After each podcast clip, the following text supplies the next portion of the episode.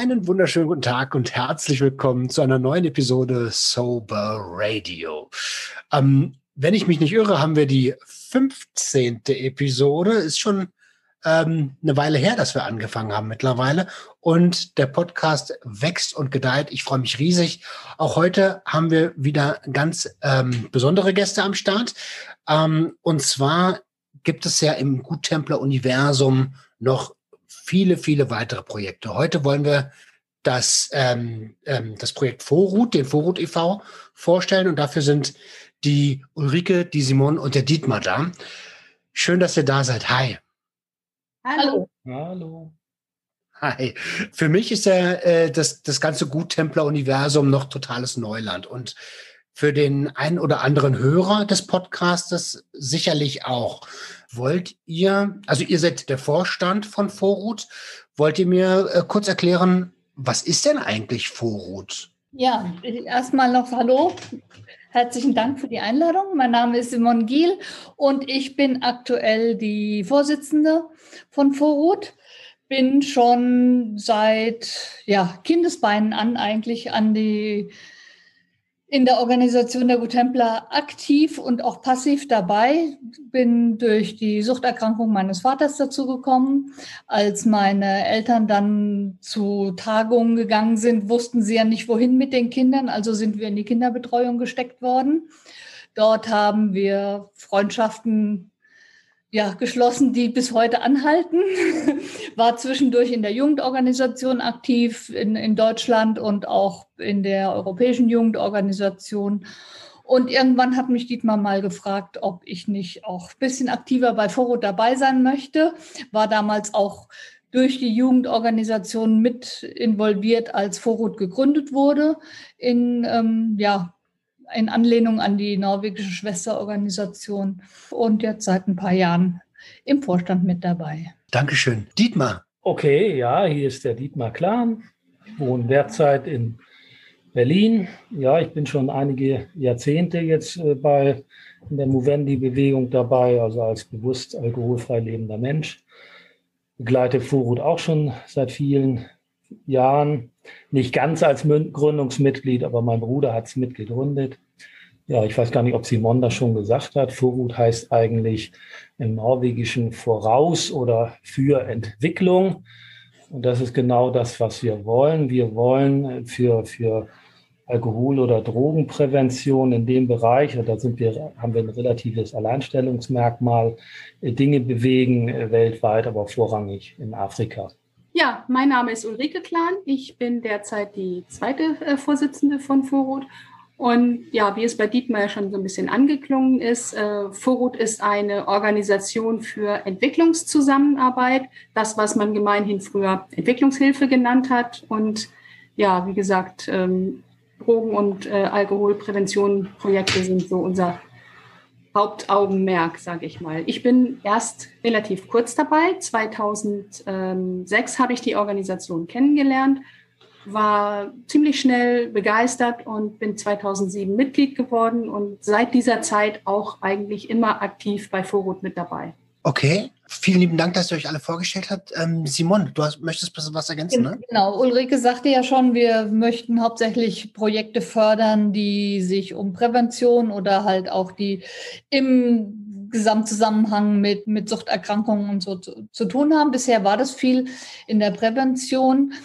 Aber wir legen auch schon Wert darauf, dass unsere Projekte von den Menschen vor Ort hauptsächlich durchgeführt werden. Also wir, wir sehen uns mehr als Ermöglicher als als Durchführer. Wir möchten denen, die Interesse haben, mit uns zusammenzuarbeiten, die Möglichkeit geben, durch unsere Finanzierung ihre Projekte durchzuführen. Okay, also sehr, sehr spannend und vorwiegend in Afrika, das habe ich richtig rausgehört. Was ich super cool finde, und das ist ja auch genau das, was du gesagt hast, Ulrike, ist, dass man äh, präventiv arbeiten möchte. Und in dem Gespräch mit dem David, was der Hörer nachher hören wird, hört man ganz deutlich heraus, dass ihr da auch schon sehr, sehr weit seid. Überhaupt nicht mit erhobenem Zeigefinger, akzeptierender Ansatz. Was bewegt euch denn dazu zu sagen, hey, ähm, wir gehen mal nicht mehr den, den klassischen German Weg, so der ja dann doch noch total auf ähm, 100 Prozent Abstinenz und es gibt nur den einen Weg ist. Oder habe ich es vielleicht einfach missverstanden und es ist so? Ja, vielleicht, vielleicht sollten wir da auch erstmal so kurz auch äh, das, das Projekt selbst erklären. Nachdem wir bisher ein paar Schulprojekte in, in Guinea-Bissau hatten, also in Westafrika, haben wir dann einen Kontakt nach Ostafrika, nach Uganda bekommen und haben mit dem Dr. David Kalema die Zusammenarbeit gestartet, der schon seit mehreren Jahren eine kleine Suchthilfeeinrichtung in Kampala erfolgreich führt, hat dort Personal dabei, also Fachpersonal, die kein besonders großes Gehalt bekommen, aber sie werden entlohnt. Also es ist ein Unternehmen, um es mal so zu sagen, aber halt jeder so, damit er eigentlich nur auskommt. Die stecken auch viel mehr Zeit, glaube ich, rein, als sie im Endeffekt an, an Lohn rausbekommen, also mit Ärzten und Krankenschwestern, therapeutischem Personal, was, alles, was man für eine Suchthilfeeinrichtung braucht. Sieht von außen anders aus, weil in Afrika viel Leben im Freien stattfindet.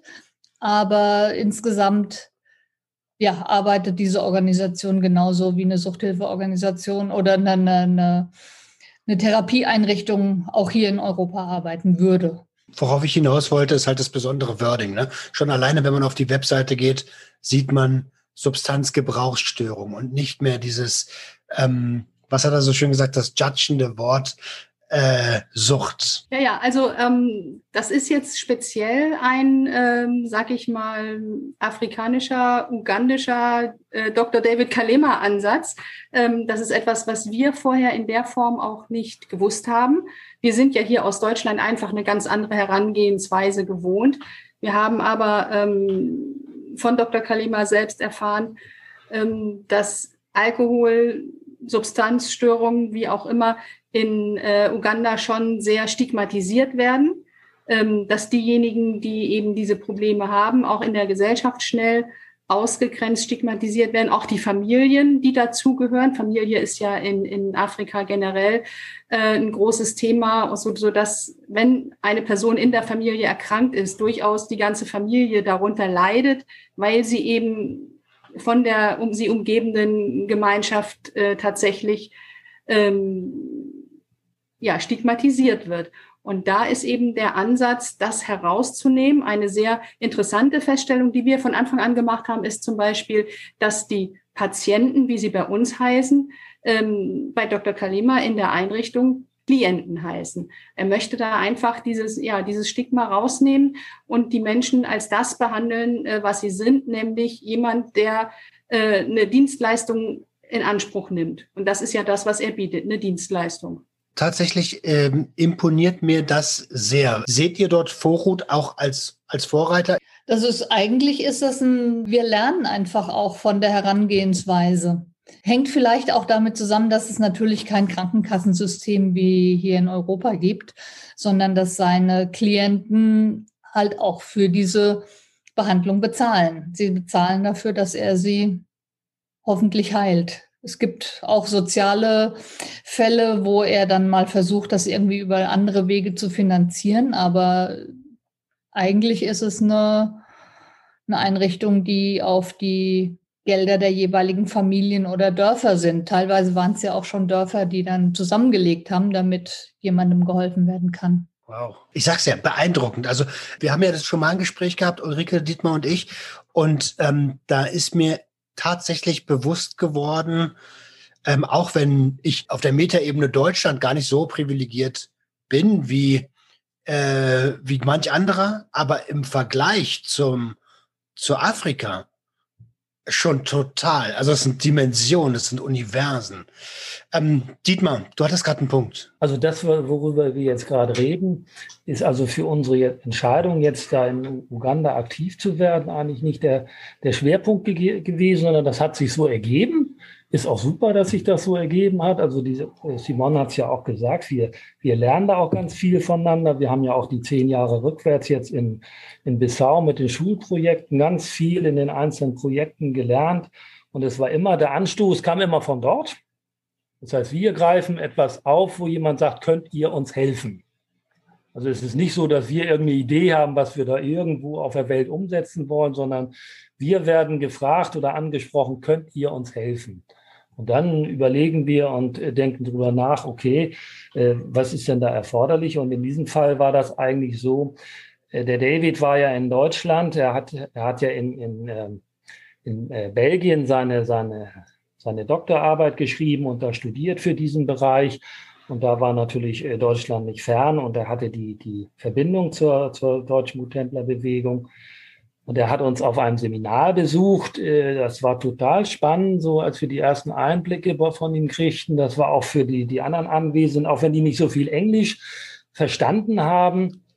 Aber äh, das, was, was der David da macht in Uganda, das macht er mit vollem Herzblut. Und dieses, dieses Herzblut, was er da reinsteckt, das ist eigentlich das, was, was alle äh, sofort gepackt hat, wo jeder gesagt hat, wow, da müssen, wir, da, da, da müssen wir irgendwas tun. Und der erste Ansatz nach diesem Seminar war, du David, wir kommen mal nach Uganda und gucken uns das an. Genau. Dann waren wir ratzfatz eine Gruppe von, von vier Leuten, wo wir dann gesagt haben, okay, wir müssen jetzt mal einen Schnitt machen. Wir wissen nicht, wie, wie die äh, Möglichkeiten vor Ort sind, da durch die Gegend zu fahren. Und dann dann gesagt, okay, vier sind wir jetzt, mehr erstmal nicht. Und dann gucken wir uns das mal an und das war total spannend. In welchem Jahr war das? Das war 2018 sind, also der, der, das Seminar war in 2017 im Sommer und ja, auf dem Weg zum Eisessen haben wir gesagt, ja, wir besuchen dich. Ich glaube, David hat das nicht so ernst genommen, als wir in dem Moment beschlossen haben, da mal hinzureisen. Aber im Februar 2018 sind wir dann auch tatsächlich hingereist. Und was Dietmar auch schon sagte, möchte ich nochmal so unterstützen. Er hat ja gesagt, dass die Themen an uns herangetragen werden. Das ist uns halt auch wichtig, weil was weiß ich hier in meinem Frankfurt, was in Kampala gerade wirklich akut ist? Wer bin ich dort zu bestimmen, wie rum ein Haus gebaut werden soll? Oder wer bin ich, dass ich in, in Guinea-Bissau sage, ihr müsst das aber so oder so machen? Ich denke, da kann ich vieles verkehrt machen und Deswegen vertraue ich auf die Menschen. Um nochmal auf, auf ähm, David zurückzukommen, für uns ist es mit ihm besonders einfach, dadurch, dass er in Belgien seine Promotion gemacht hat, kennt er auch unsere europäische Denkweise. Er weiß halt auch, wo wir mal querdenken oder wo wir irgendwie nicht so ganz in die afrikanische und, und, und er kann uns da selber ausbremsen und davon profitieren wir halt auch beide dass er weiß, wie der Europäer tickt und wir von ihm immer mehr das kulturelle lernen, wie in Afrika gedacht wird und wie man dort am besten vorgeht. Dass ihr nicht ähm, missioniert, genau. das sollte eigentlich, äh, also das, mir ist das total bewusst, aber ähm, das wird ja auch nochmal ganz, ganz deutlich und ähm, geschichtlich gesehen bringt das auch wenig. Ulrike, welche Projekte habt ihr denn noch weltweit? Also zurzeit haben wir in der Tat nur diese. Wir hatten äh, mal angefangen mit Projekten in Indien, wo wir äh, Frauenarbeit unterstützt haben, wo wir ein Waisenhaus unterstützt haben. Das waren aber in erster Linie so Projekte, dort haben wir Geld hingegeben, die bestanden schon ähm, als wir in den Vorstand gekommen sind und wir haben sie weitergeführt, haben dann irgendwann beschlossen, Indien ist nicht mehr wirklich ein Entwicklungsland in unseren Augen, ist ein Schwellenland und wir wollten mhm. wieder zurück an die Wurzel, an, an die Ursprünge von Vorut und das war nun mal in Afrika, in Westafrika. Dort ist es irgendwann mal losgegangen, 1987 oder sogar schon früher, bevor Vorut gegründet wurde, ähm, haben Guttempler-Jugendliche da äh, mit einem VW-Bus Nähmaschinen runtergefahren für ein Nähprojekt in Gambia. Die haben also wirklich klein, klein angefangen und äh, wir wollten da eigentlich auch wieder hin zurück. Das heißt, wir haben im Moment in Guinea-Bissau äh, zwei Schulen laufen, die wir ähm, finanziert haben, die die Dorfbewohner selbst gebaut haben. Und ähm, zusätzlich zur, zu der einen Schule, es, es gibt eine äh, IOGT, also Guttempler ähm, Organisation in Guinea-Bissau, die diese Schulen eben für uns äh, sozusagen ähm, unterhält, überwacht, sich kümmert und sorgt.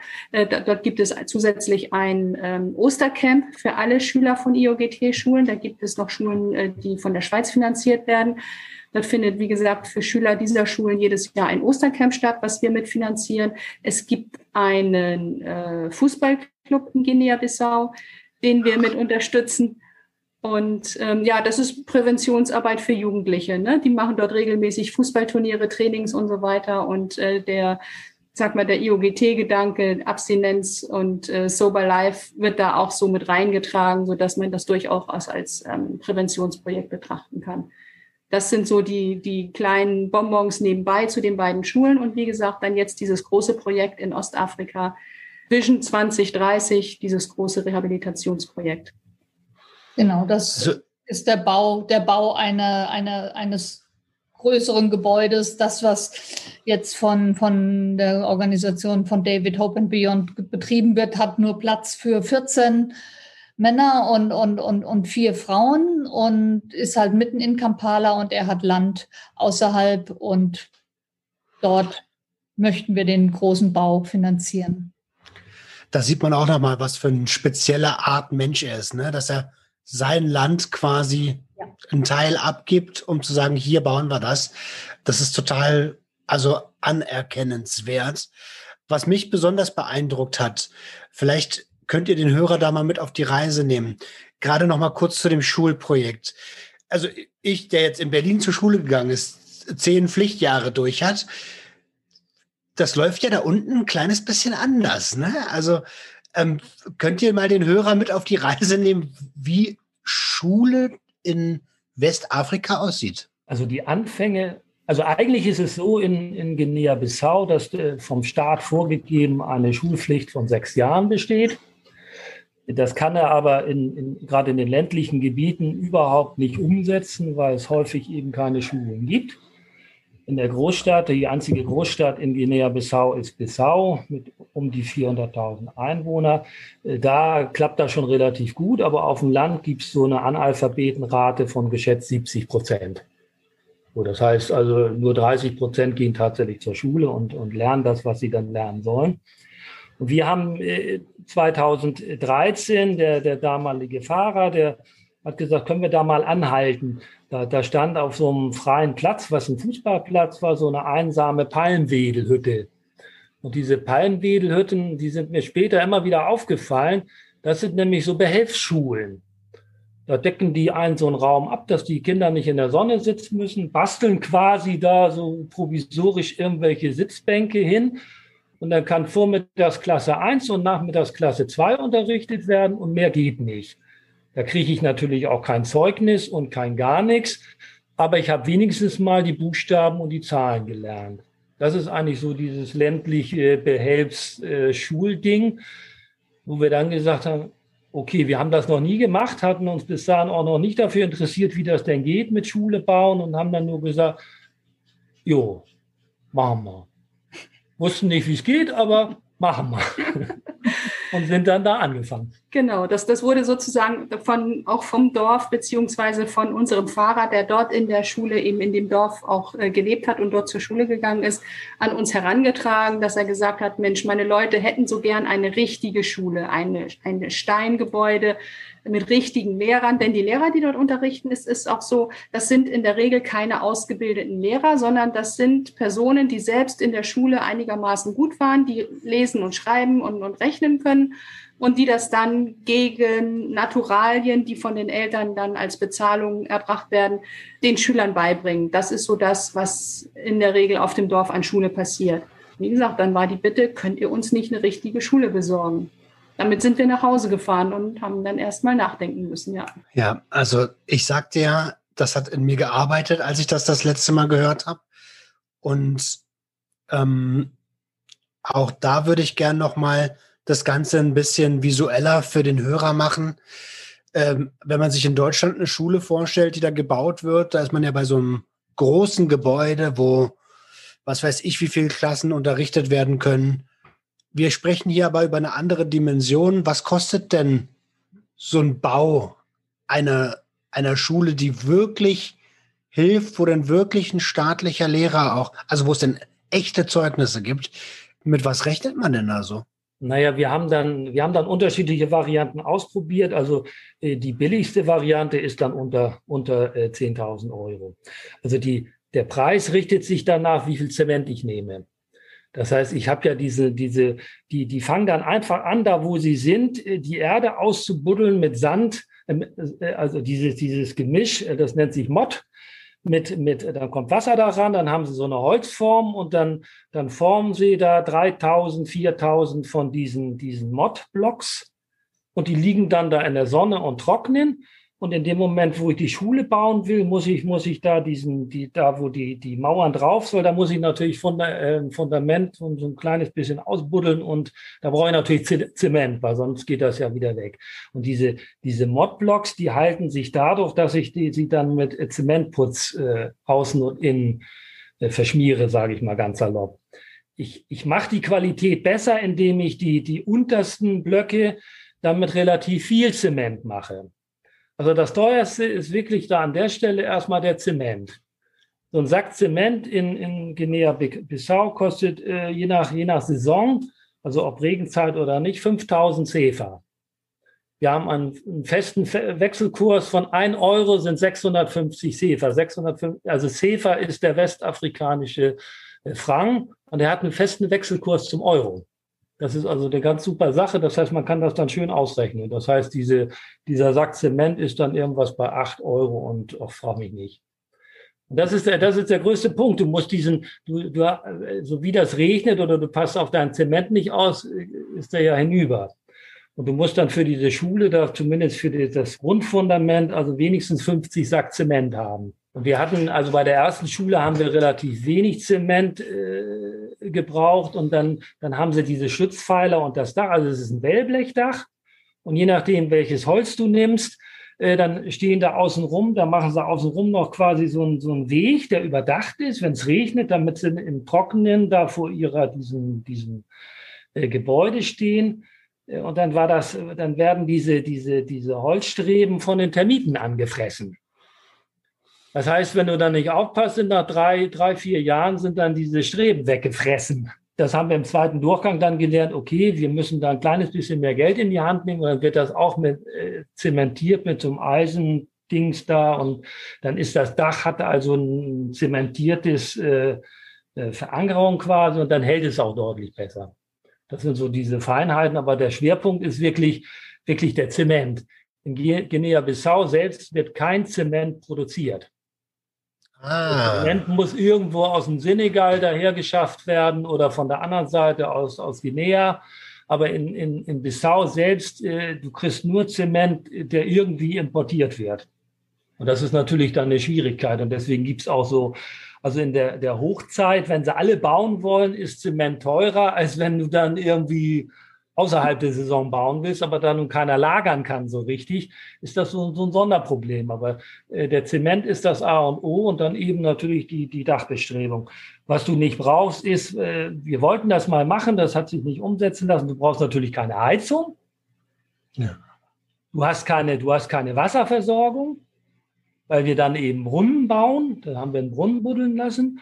Und du hast auch nicht die Elektrifizierung. Da müsstest du eigenständig dann gucken, ob du ob du Solarenergie hast. Also auf, von diesen Dörfern, von denen wir reden, da ist es ab, ab 19 Uhr wird es da dunkel. Und dann ist es auch dunkel. Da ist nichts, da ist keine Elektrifizierung. Ja, von, von 7 bis 7 ist hell und von 7 bis 7 ist dunkel. Okay, Nochmal ganz kurz die bessere Variante. Nur so roundabout. Was kostet so eine Schule? 12.500 Euro. Da sind aber dann noch, da, da müssen vor die, vor die Fenster dann noch so Gitter, damit da keiner einsteigt und das Mobiliar, weil wir, du hast diese, diese Sitz, Sitzbankelemente und es gibt immer irgendwelche äh, Spinner, die können alles gebrauchen. Das heißt, die müssen diese Schule zuschließen, sonst macht sich das selbstständig. Und deswegen kommt vor die Fenster Gitter und äh, Metalltüren vor. Und die Schule besteht aus zwei Räumen. Das ist ein Raum links, ein Raum rechts und in der Mitte so ein kleines Kabuff für die Lehrer, um es mal so zu sagen. Okay, aber genau das wollte ich herauskristallisieren. Also das heißt, für das Geld, wo sich hier manch einer eine Garage baut, ne, für das Geld kann man richtig, richtig helfen, ja. Ich finde das beeindruckend. Und wie kommt ihr an diese Gelder? Mitgliedsbeiträge oder? Mitgliedsbeiträge und Spenden. Das heißt, man kann euch spenden. Das heißt, ja, ich, genau. ich brauche ich brauch unbedingt den Link. Ja, genau. Nee, wir, wir sammeln auf jeden Fall Geld. Um, um nochmal auf die Bauweise zurückzukommen, wir haben festgestellt, dass in Westafrika und Ostafrika auch ein kleiner Unterschied besteht. In Westafrika wird, werden die Backsteine nur in der Sonne getrocknet und man kann in bestimmten, ja, Baumarkt ist ein bisschen übertrieben, aber auf, an bestimmten Händlern kann man diese Eckpfeiler aus Zement schon kaufen, um dann die, die festere Dachkonstruktion zu machen. In Ostafrika, in Uganda dagegen, werden auch die Backsteine mit der, mit der Erde auf dem Grundstück gebaut und in die Sonne gelegt, aber sie werden im Nachhinein noch gebrannt die brennen die Ziegel noch in einem Ofen. Ah, dadurch werden sie Und härter. Damit ne? ist es dann natürlich auch wetterbeständiger.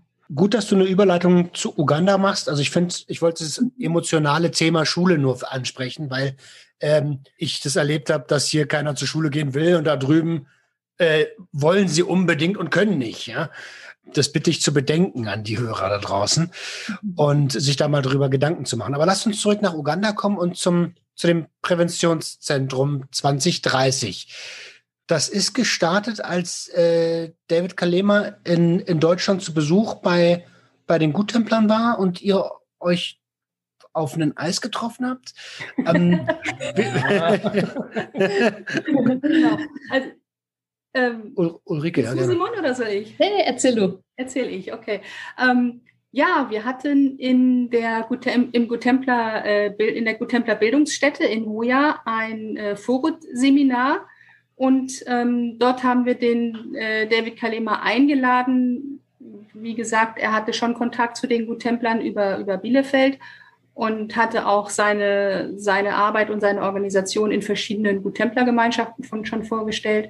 Und dann haben wir gesagt, wir laden ihn ein zu diesem Seminar ähm, das wir von Vorut veranstaltet haben. Das war so ein Wochenendseminar. Da hatten wir Mitglieder und Vorstand und Interessierte eben zu Gast. Und Dr. Äh, Kalima hat dort einen sehr, sehr ähm, spannenden und lebhaften äh, Vortrag gehalten zu seiner Arbeit. Wie er dazu gekommen ist, hat er uns erzählt und was er dort macht. Und ja, wie gesagt, das ist in Hoja so üblich. Abends geht man dort Eis essen und ähm, als wir beim Eis saßen, ist das tatsächlich, wir haben da noch mal so ein bisschen gesprochen und uns unterhalten und dann äh, hat Dietmar irgendwann gesagt, oh Mensch, da muss ich hin, unbedingt.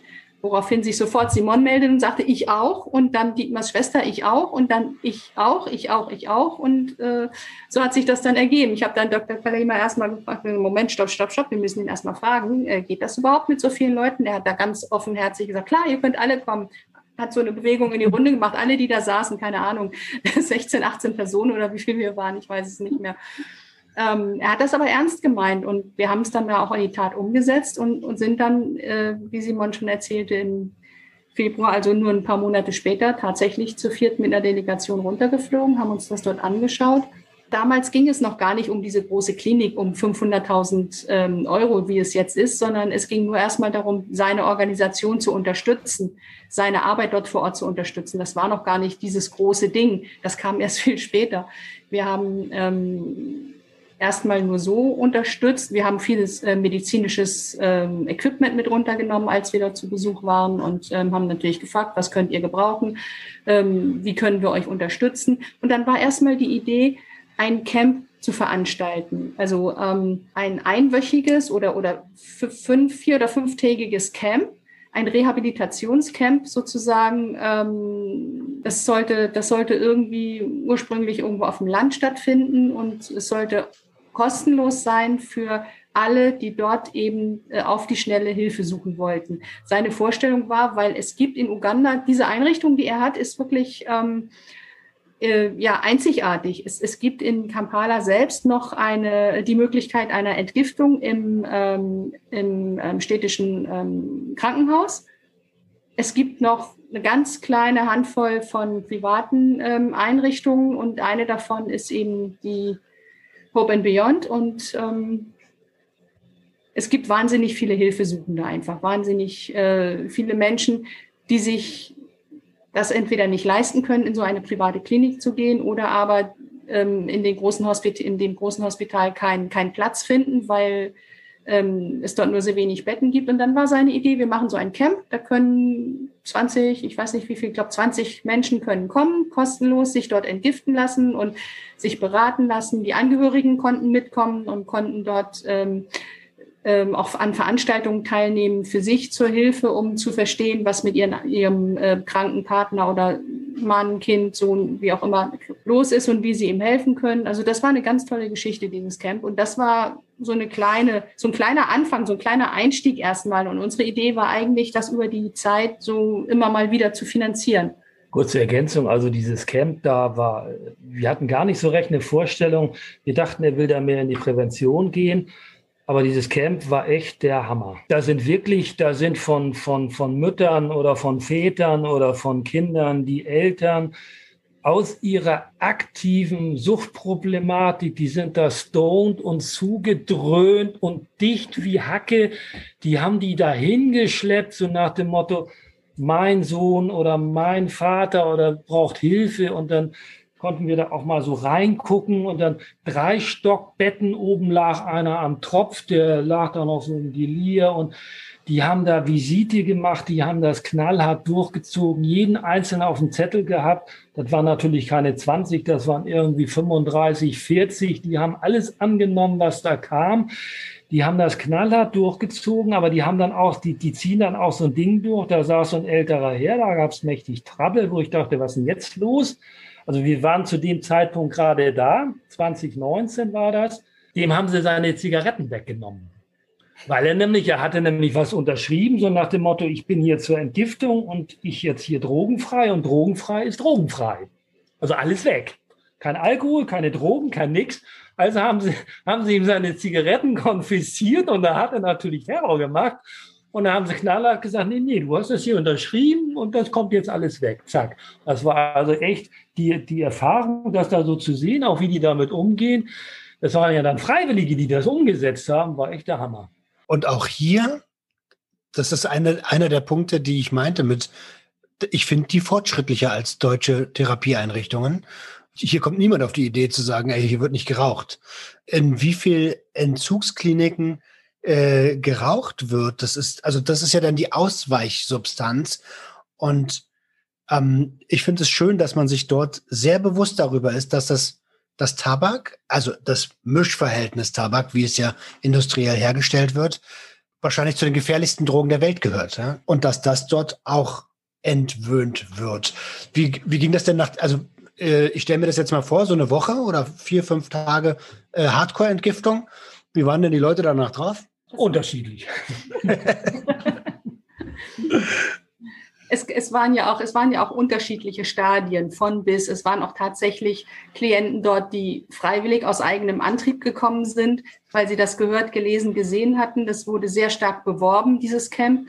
Ähm, zum Beispiel über das ähm, über ein Radio, über ein landesweites Radio, Radio Maria. Uganda ist ja sehr katholisch und ähm, ähm, Hope and Beyond, die Einrichtung von Dr. Kalima, hat dort regelmäßig samstags, ähm, samstags mittags eine, ähm, eine Stunde eine Sendezeit, eine Stunde und dort wurde das beworben.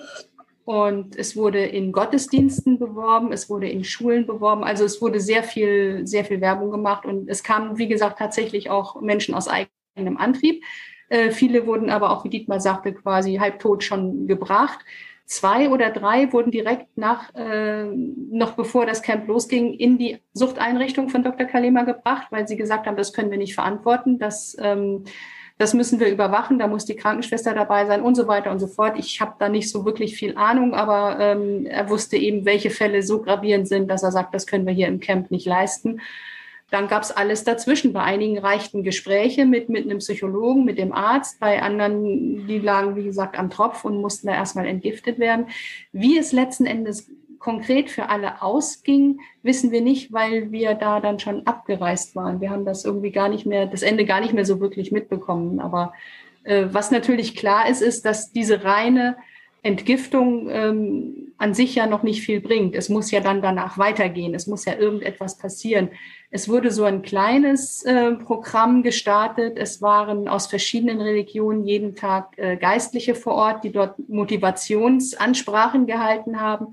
Ähm, es gab, wie gesagt, so, so eine Art äh, Kurzseminare für Angehörige, aber auch für Betroffene äh, zu der ganzen Problematik es war halt alles sehr komprimiert und ähm, aber besser so als eben gar nichts. Ne? Und letzten Endes war das aber der Anstoß für, für Dr. Kalima zu sagen, wir müssen uns vergrößern. Wir brauchen eine größere Klinik. Diese Camps können wir zwar machen als Nothilfe, aber wir brauchen mehr Kapazität. Wir müssen mehr Menschen helfen können. Und daraus ist letzten Endes dann äh, diese Idee der Klinik entstanden. Ich gehe mal auch ganz stark davon aus, dass es dass es darum geht, auch weiterarbeiten zu können. Klar, eine Entgiftung ist ja erstmal schön und gut, aber wenn du in dein altes Leben zurückkehrst mit den alten Problemen, dann bist du auch ganz schnell wieder an den emotionalen Herausforderungen, die du halt nicht verarbeiten kannst, ohne die vermeintliche Hilfe von den Substanzen, die ja am Ende keine Hilfe ist, sondern das ganze Problem nur verschleppt. Simon, wie ist denn, wie sieht denn die Vision aus?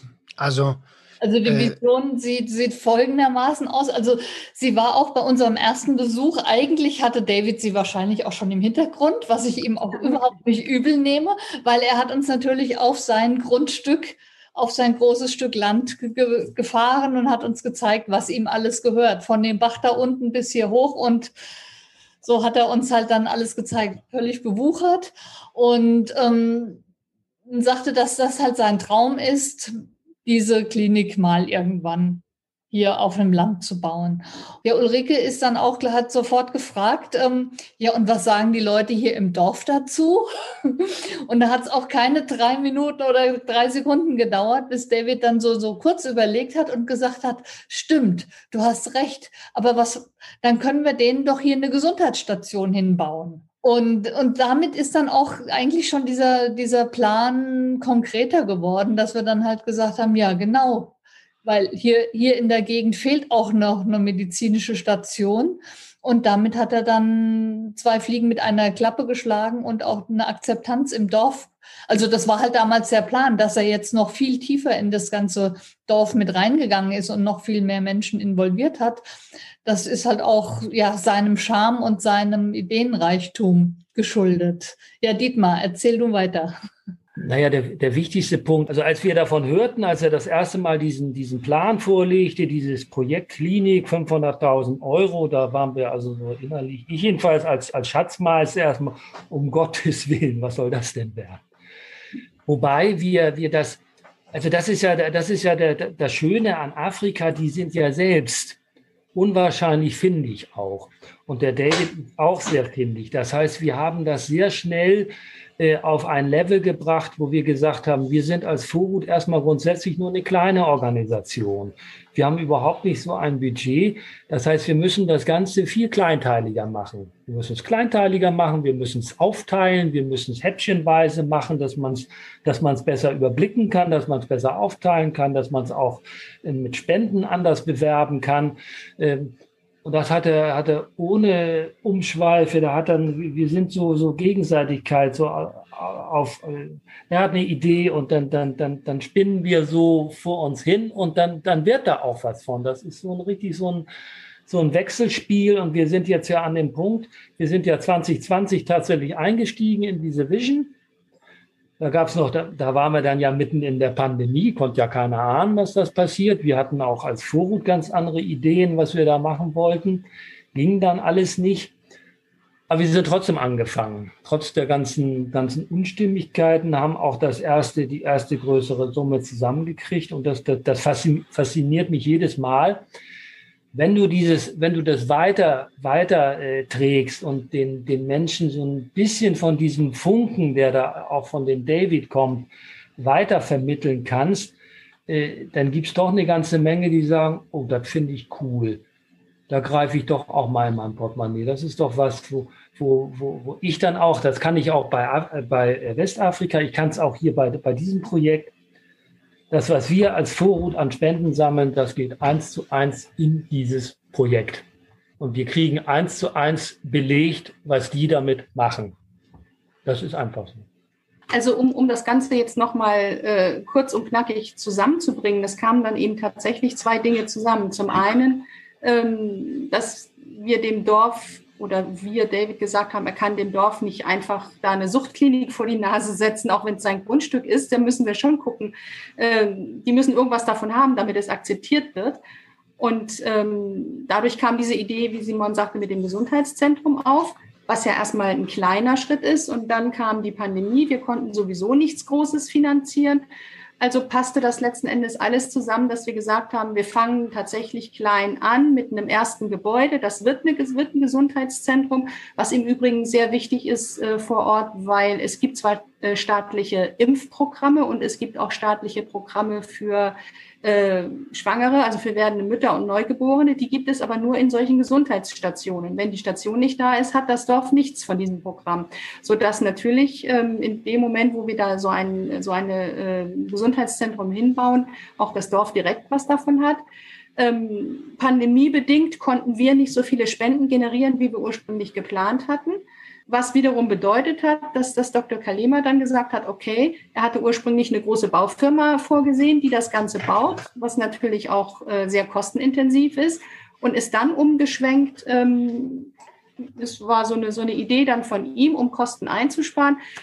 Äh, wir involvieren das Dorf auch pandemiebedingt gab es dort eben diverse Menschen, die eben ihren Lebensunterhalt nicht mehr auf die gewohnte Art und Weise äh, irgendwie reinkriegen konnten. Und dann hat er gesagt, gut, dann bauen wir mit denen zusammen. Dann hat er äh, Menschen aus dem Dorf, 13, 14 Personen, angestellt, eben diese Steine zu machen und, und diese, diese ähm, diese Planierung, das, das äh, Gelände ist so, liegt so ein bisschen am Hang und musste erst mal ein bisschen eingeebnet werden. Also all diese Arbeiten ähm, hat er dann mit ähm, Menschen aus dem Dorf gemacht, die dadurch ein Einkommen hatten, was natürlich das ganze Dorf noch mal enger an dieses Projekt bindet und eben auch die Akzeptanz des ganzen Projektes erhöht. Also da passte wirklich dann auf einmal eins zum anderen und jetzt steht da mittlerweile ein Gebäude und äh, wir sind guter Hoffnung, dass es tatsächlich ähm, im, im Sommer, spätestens im Herbst, dann dort losgehen kann.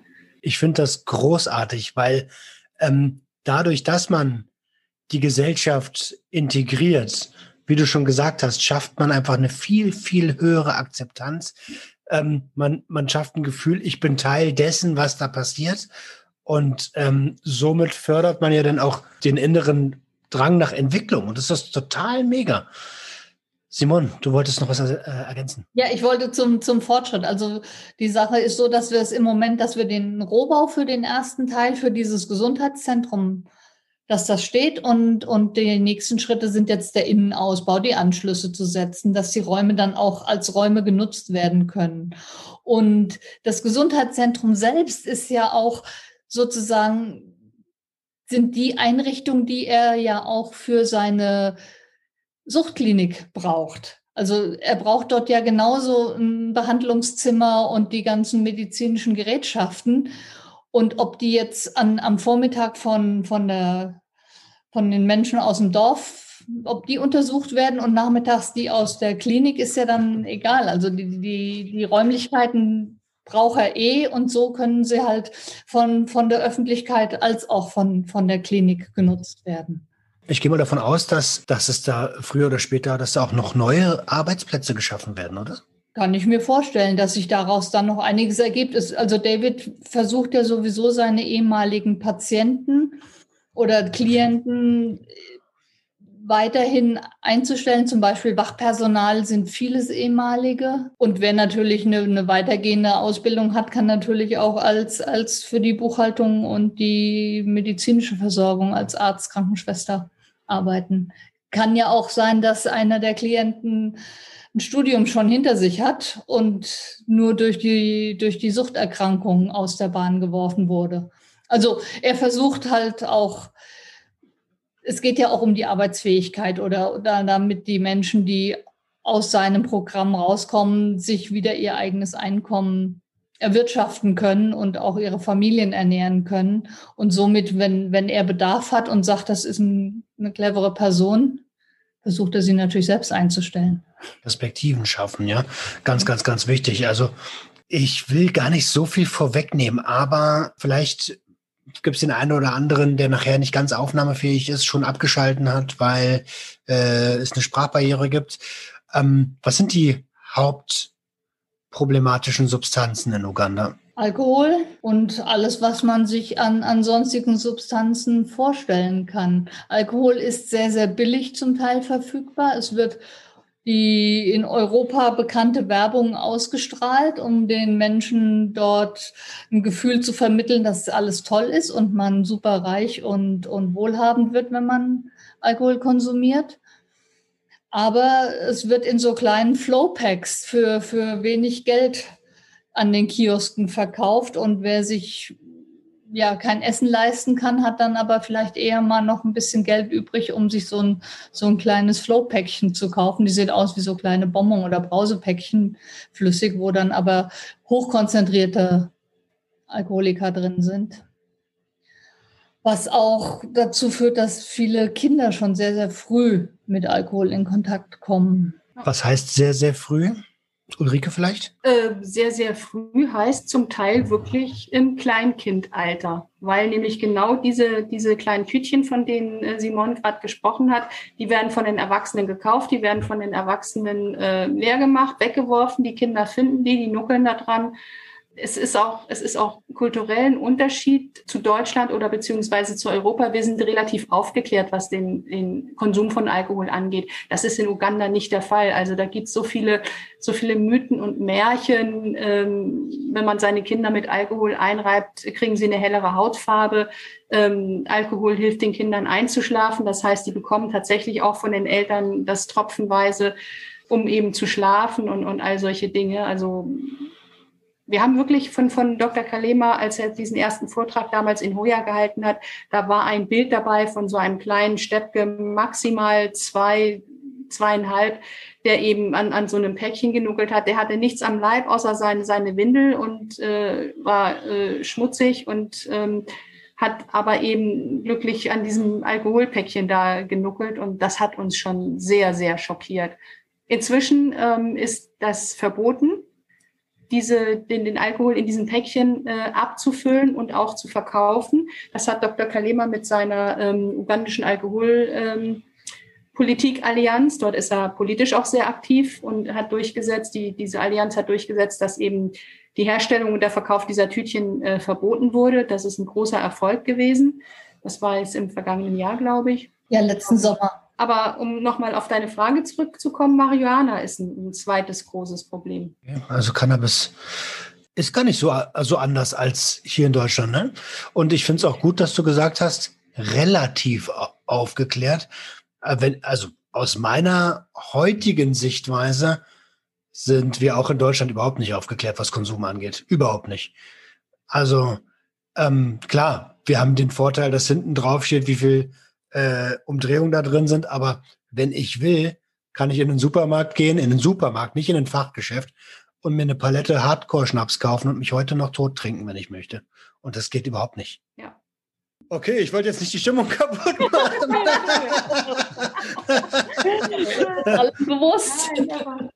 Irgendwie sind wir jetzt rund gerade, finde ich. Wir sind schon ganz rund, ne? Wir haben wir haben es ganz gut abge, äh, abgerundet. Und, und 2030 heißt ja die Vision, das heißt 2030 ist äh, hoffentlich Bauschluss. Ähm, eine Frage habe ich trotzdem noch. Was passiert danach? Was, was, was hat Vorruth noch vor? Ich würde mal sagen, diese Frage geben wir an die erste Vorsitzende.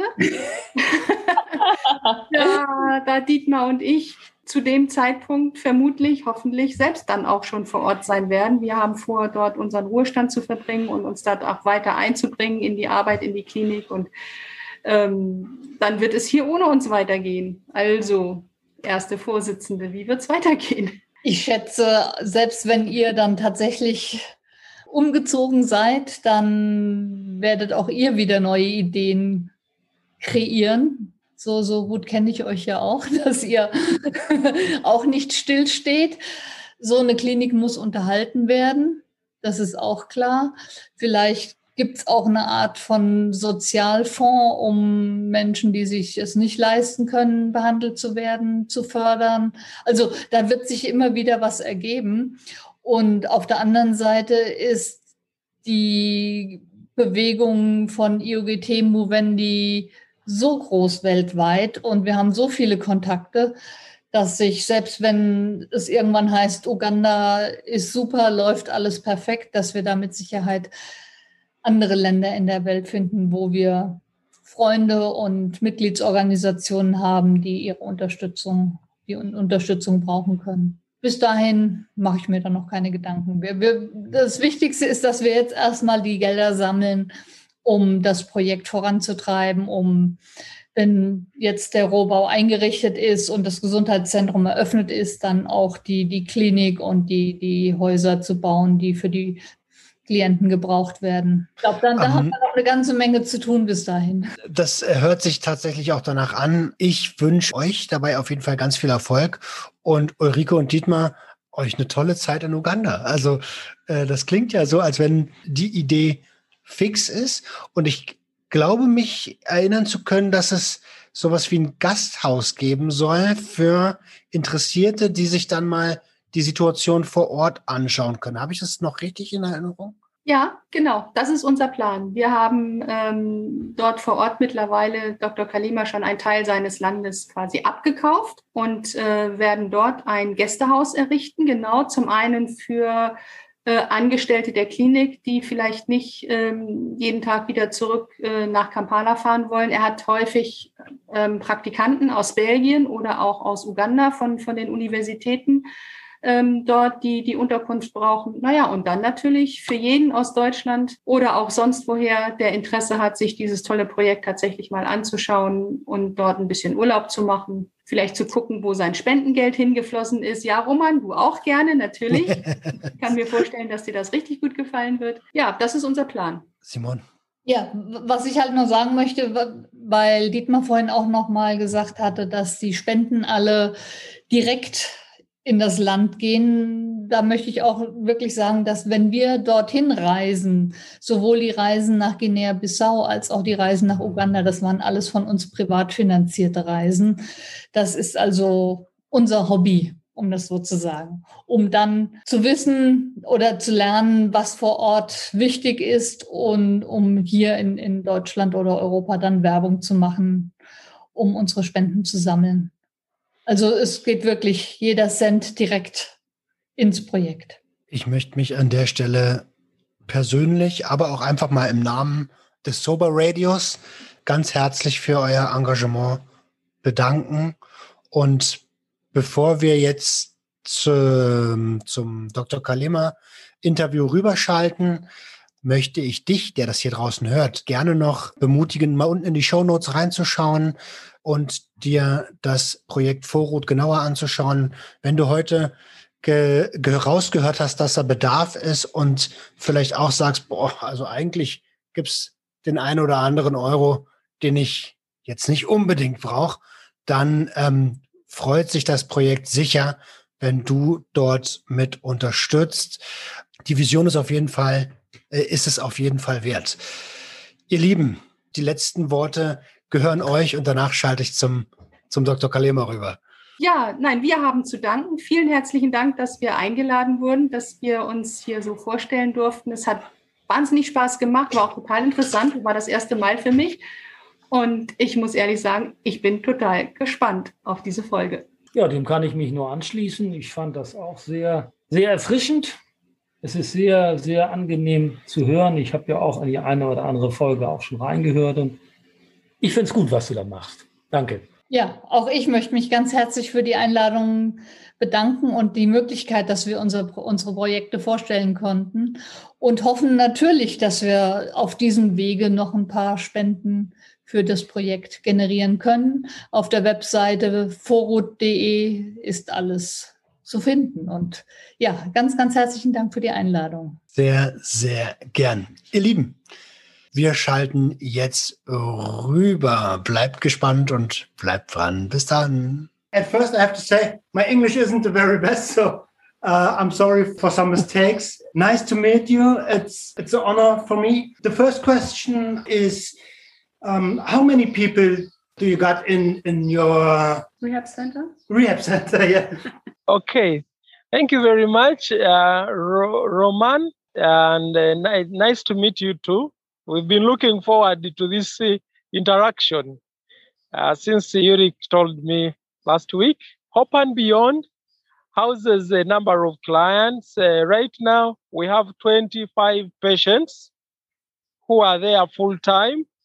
Uh, but this number keeps changing because uh, some some are brought in while others are taken out. When it goes down, it's maybe 22 or 21.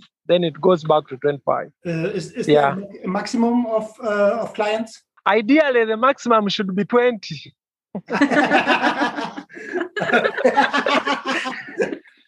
Uh, okay, normally da- uh, daily business. huh? Yes, but but because there is uh, sometimes the need is too much, and you just can't tell someone with an addiction problem. It's always an opportunity to help them when they are ready or when they when they, they have been found. So when you tell them to go back, you may not see them again. So we try as much as possible to create as much space. Uh, sometimes we have to go beyond the maximum but we we still try to see that we accommodate uh, the clients when they come at that particular time. Okay, and Yeah. uh, the maximum is 20 because you you want to uh, get the best service for your clients. Yes, because right now where we are, it's a, a house which was constructed not for treatment purposes. It is a house that was constructed for ordinary residential services. So you find that uh, they didn't put provision for so many people. So if you are to go by the, the recommendations of the people who constructed that house, they will say to not more than 20. But now we tried maybe like to put more people in a room. Instead of putting three, we can put four people in a room uh, so that uh, we can serve uh, many people. Still, we try to to work within certain standards, but our we really try not to disappoint our clients who have been brought to our center. Uh, yeah, Okay, that's and why we go above the. it still works. Yeah, it works. It works very well. Uh, when I visit the website Hope and Beyond, um, I saw a very interesting wording: uh, alcohol and substance disorder. So um, I think the Germans are not um, so weit. You're, you're ahead in thinking of addiction, you know, because in German it's always addiction. It's always like sick people. Ah, What I mean Get- is get that you uh, take out the stigma. yeah we try to do that in fact we really we only use the term addiction and addict because people are used to that word otherwise uh, when we use our words people may not understand the problem. But at our center we don't even use the word addict. We use the word user. We say alcohol user or drug users. And uh, then we say someone has an alcohol use problem or an alcohol use disorder. And uh, and when you look at it like that it shows that uh, any person who uses alcohol uh, is potentially a client because then you can have a small alcohol use disorder a moderate or a big disorder but those ones with small uh, with the mild disorder, they also need to be talked to. So that the use of that term, use disorder, helps us to appeal to a spectrum of people, right? To those ones who have not yet, who have started using, and they don't think that their using is problematic, to the ones that are, are having severe problems. Maybe they have medical problems or social uh, problems. They, they don't feel judged. That's the point. In Germany, Mm. there's also uh, alcohol addicted or drug addicted, and this is yeah a, stamp for the people. So uh, I think this is not the perfect way. I, I, I think your way is better than the than the German way to not not judge too much. Yeah?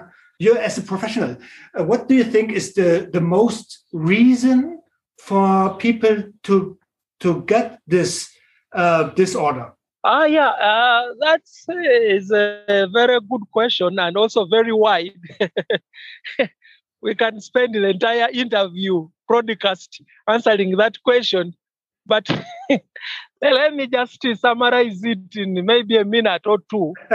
Uh, usually, there are factors, biological factors, sociological factors, psychological factors, economic factors. Biologically, we know that some people are born with the with the, uh, with the genes that uh, do not enable them to control their intake of substances, of alcohol, for example. So you can see that this is hereditary. If you inherit such a gene, you'll find that uh, it takes a, you a very short time to become addicted. Then also, uh, we know now it's a, it's a physiological issue, it's a biological issue. We know that uh, women, for example, have higher chances of ending up in problematic use of alcohol because of the physiological composition in their body. They have less fluids than men and they have more fat, and alcohol is and drugs are fat soluble. So women are generally likely, not so many women drink or use drugs, but those who, who use them, they have high chances. Then sociological factors have to do with the peer, the peers, the peer influence, the things that people see on TV, on media, uh, the culture.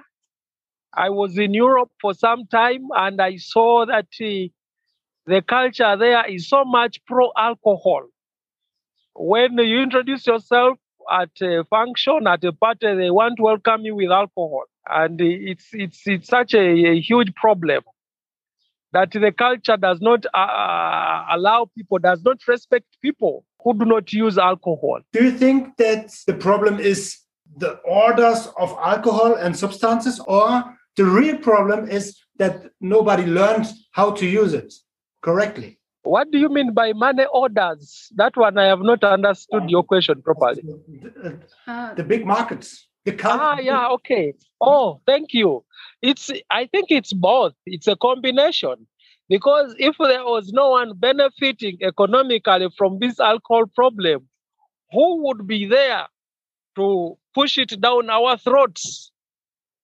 Literally, people are pushing alcohol down our throats they are bombarding us with alcohol messages on TV, on uh, radios, on uh, in the newspapers. The biggest billboards in Kampala, they're alcohol billboards. So alcohol is the most marketed product globally. So they are telling you, use, use. What are you waiting for? Go and drink, drink, drink. That's the message we are getting. So it's, a, it's that is very strong.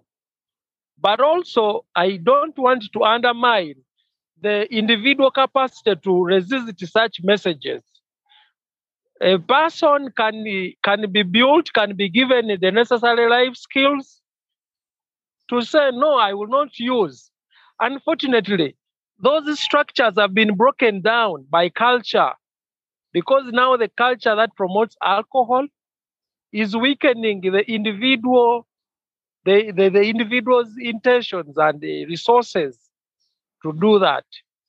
Mm. So it's a combination of both the aggressive uh, alcohol industry and the and uh, the compromised the, the compromised the uh, systems, individual and societal systems to restrain the person from using and finally, you will find that many people are using alcohol or drugs because they are nursing pain.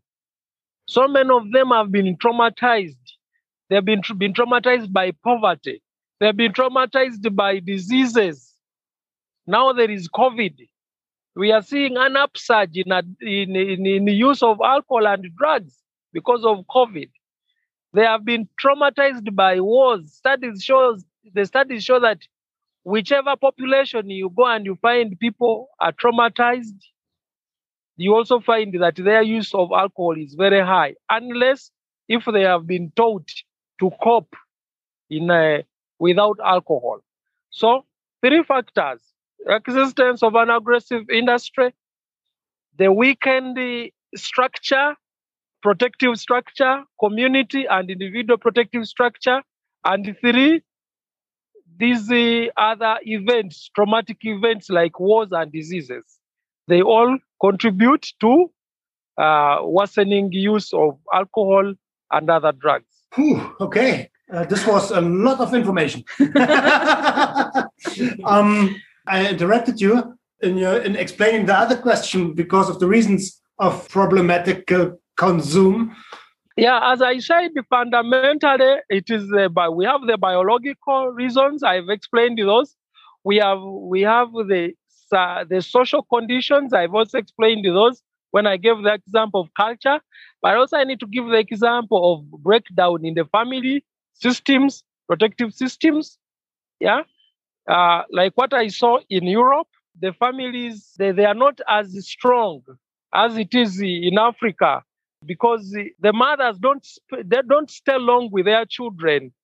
After just a few months, the mother leaves the child in a daycare center and then she goes. She goes for work. And the, the child, the, the bonding is not there. So the child, the attachment between the mother and the child is very little to the extent that when this child goes out, eh, the child listens more to the peer, to the friends than the parents. Yeah. Then also when you see when people have grown up, they, eh, they, they, they are put in institutions, they are put in elderly centers. Uh, in Africa, it's different. When someone grows up, they are even more resourceful because they, they have a lot of experience and knowledge. We want to sit near them we want to be near them to listen to their words of wisdom. So you find that in the families in Africa, they are large and they are more they, they are more united. You have more children in the family and more old people in the family, and almost no one in those homes. And such a protective system helps us a lot when it comes to uh, nursing pain and mitigating psychological problems.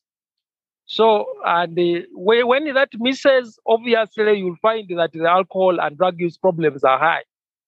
And I talked about also the psychological issues that uh, when people get depressed, when they become anxious and they lack guidance, those psychological issues uh, easily can lead them to drug use. Then we talk about spiritual issues.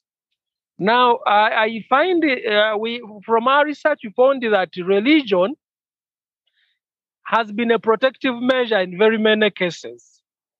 And in societies where religion and spirituality has been watered down, you find that also the drug uh, and alcohol use are high. Because those religious leaders they play counseling and modeling role especially to the young people. But i want to stop here on that issue roman because uh, there are so many theories. I can tell you that um, in research, we have come across 200 different theories that explain problematic alcohol use, economic. Well, there are so many. So, so I think it's wide, but uh, essentially, those are the major ones. But you said one point the traumatical um, things.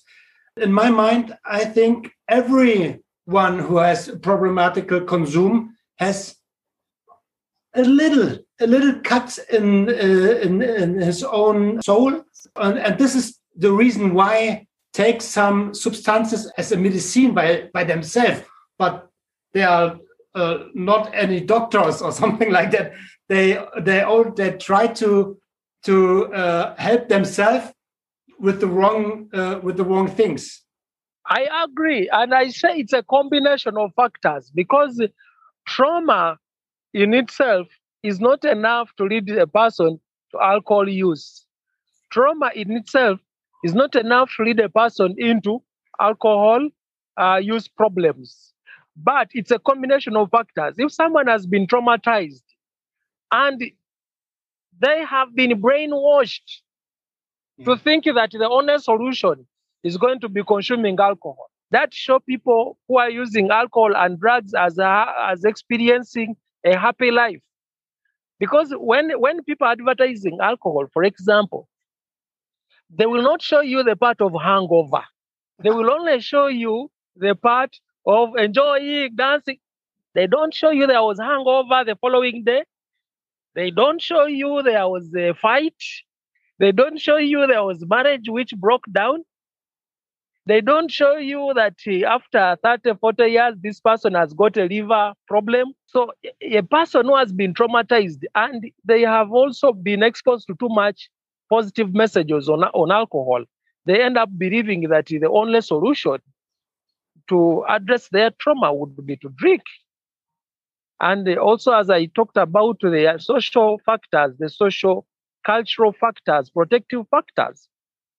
Because here, for example, I give an example in Africa where we don't have very many psychologists, but you find that every old man and every old woman is a psychologist. So if I have trauma and I go to an old man and woman, he can use his experience to counsel me. But if you have a system which does not acknowledge the role of these members of the society, then someone will, will suffer so much with the trauma and you know they will just find that alcohol is the solution to go.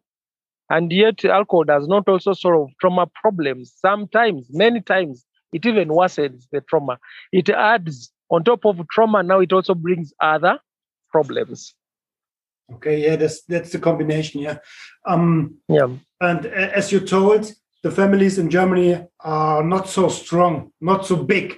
Uh, everyone is working, um, Yep. so the young people are uh, live by themselves. So they have Yep. to make some experience to learn how Yeah. life, how the life works. Yeah, and so and so the reason is higher, as you told. Yeah. Um, the most used substances in Uganda are which one? it's alcohol after alcohol it's uh, nicotine Yeah. because for us we we also consider cigarette smoking as a subst- as substance use.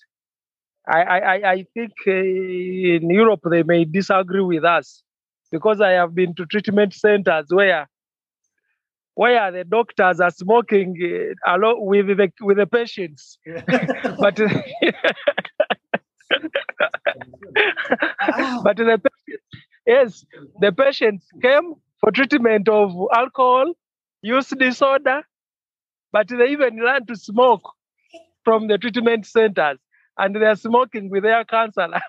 So, so we have a different understanding of some of the examples of uh, of substances. But we say alcohol is number one, cigarettes or nicotine is number two, and among young people, marijuana. You know marijuana? yeah, Cannabis. Sure. I- Yeah, I- cannabis. Cannabis. I, I, used substances for 21 years. My hell of a drug was uh, cocaine for 16 years. So, oh, but uh, I- I'm on a good way, and I don't take some uh, some substances anymore. Uh, And I like your way to say, "Oh, smoking is a drug too." Uh, so we can't we can't do this when you are in rehab.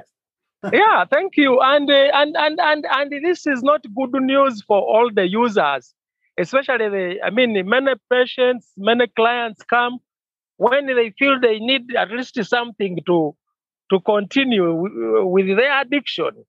So when you are telling it to them that the program is going to take every addiction, including smoking, you are not friends to them. But after a hard work and you you you you support them through the withdrawals you try to give them different skills of coping they are very happy. They say we are glad you insisted. We are glad you insisted that we also need to give away the smoking. Uh, so maybe sometimes people want to do things the simple way because the simple way is to say okay let's deal with this and leave the other. But when you do it the hard way also it, it pays it pays because you really help this client to be uh, completely addiction free i have a lot of respect for people's cultures and the way they do the things they do. So like uh, when i was in europe i did my phd in belgium. I always uh, uh, you know, said things that uh, people were saying, David, this cannot work in Belgium. And I was saying, okay, I know where it can work. So I, I come to Africa and it's working here. And it's, but uh, for the treatment centers that do that in Europe and Belgium or where we, we respect that's their way of doing it. Uh, but for us, we maintain that what is good for us is total sobriety and total abstinence from all types of drugs, including smoking. I think that's the right way to to recover. Yeah. One more question. okay. Actually, we see uh, we see a turnaround in the uh, drug policy in the whole world. Many countries are uh, thinking, okay, marijuana, uh, we we legalize that, or we legalize other substances. And I'm very interested to hear your standing point about that. Okay, thank you very much. You know, one thing that I know is that every substance that is in this world has a use, but we misuse or abuse those substances. So the substance is not bad, but it is us who are misusing those substances. When you look at marijuana, marijuana has many benefits even outside the health of a person. For example, it has been used in po- poultry, raising chicken, birds. It is used as medicine. It has also been used in some other areas. There are what some cannabinol tablets, medicine, which has been administered to cancer patients. And these, these tablets made out of marijuana have proved to help them regain uh, their appetite, to boost their appetite, and they can even eat, and the body can can can can can can take in more nutrients. So I cannot say marijuana is bad, but when you smoke it and when you use it as a substance to affect your mind, to put you in another world, to take you out of problems, then you are misusing and you are abusing marijuana.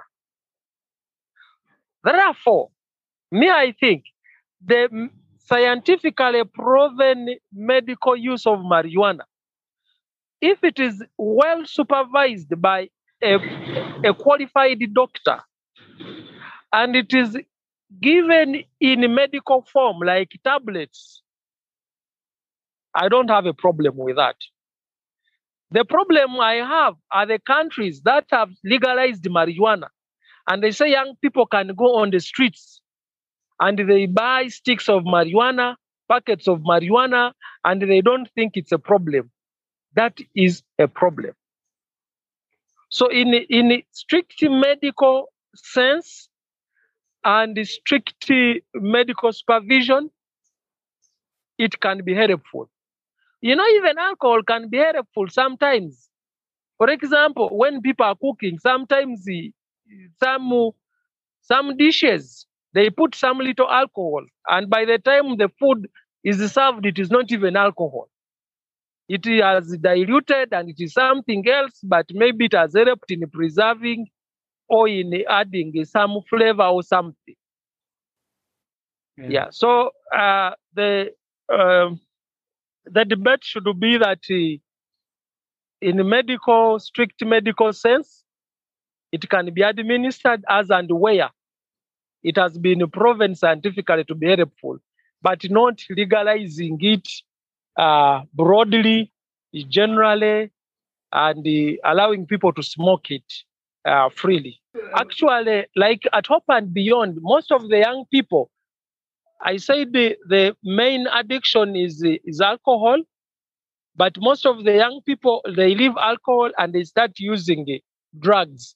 And the first drug they will use is marijuana. And you have to see how much it devastates their minds. It, it, it, it, it just distorts their way of life and disorganizes their their their me- their, their mental setup. So you cannot say that uh, such a drug should be legalized uh, so that young people continue accessing it. And I know that uh, there are many research there, there are many researchers who are using science to confuse people, and they quote selectively. Like Romano, you see, like this debate that we've had, this broadcast you've had, someone can only quote a small part that I've talked about marijuana, about its medis- medical significance, and they only leave that, and they quote you, and they don't talk about the other uh, negative and the other implications. So we have that section of scientists who are only speaking out only the good thing, and they quote it out of context to bring a blanket uh, legalization of marijuana. We have to uh, view the whole thing, also with the with the bad aspects, even like alcohol. As you say, the hangovers. I know marijuana very well because I started with it uh, in the age of 13, and it was too early, too too early, and I didn't know what I what, what I've done. I wish there were there was anybody there who said to me, "Hey, you're too young. This is this is not uh, uh, not for playing." So um, uh, I'm, Yeah. I'm, I'm with you to say um, just to legalize is not the right way, and Yeah. uh, and we don't uh, we don't should make commercials for for the substances. No commercials, but also no 100% prohibition. There's uh, a middle way. I think there's a middle way to right. Yeah. Absolutely. And we don't even have to say that we have legalized marijuana. Because now look at it. How many drugs do we have in this world? We have drugs that treat uh, malaria, we have drugs that treat cancer, we have drugs that treat all types of conditions. How many times have we had a debate to say, let us legalize? We don't know the components of these drugs. It is only the doctors and the chemists who know the component in those drugs. Yeah. So you, you cannot say because a, a tablet with some components of marijuana can help a cancer patient, therefore we should legalize marijuana. That is so wrong. Even the debate shouldn't be there. the doctors who know what to do, they will do their work without any advertisement, without any pressure. And then this uh, consumption of marijuana as a recreational activity, as the, a leisure activity, that one, that one should remain a complete no. Because as you've t- said, Romano, we need many people to amplify your testimony. Many young people are only told good things about marijuana. No, a- what I'm a- saying, you, Yurik, you remember when we visited a friend in Kampala and he was saying there is no problem with marijuana. Ah, that Canadian man. Yes, I remember. Yeah, can I, yes, yes. He And that he has has young no and he has young children in the house. So that kind of mentality is really is really bad. Where, where when you say you are legalizing marijuana and you have many people talking like that, that means that many young people will use it and they will end up into big addictions. Yeah. This is So I- the best thing is to leave the mari- mari- the medical marijuana issues to the medical profession. Let them do their work for recreational marijuana and the and the leisure time marijuana. That one there shouldn't be debate about legalizing it because we know that it has negative effects on the on the brain and on the family.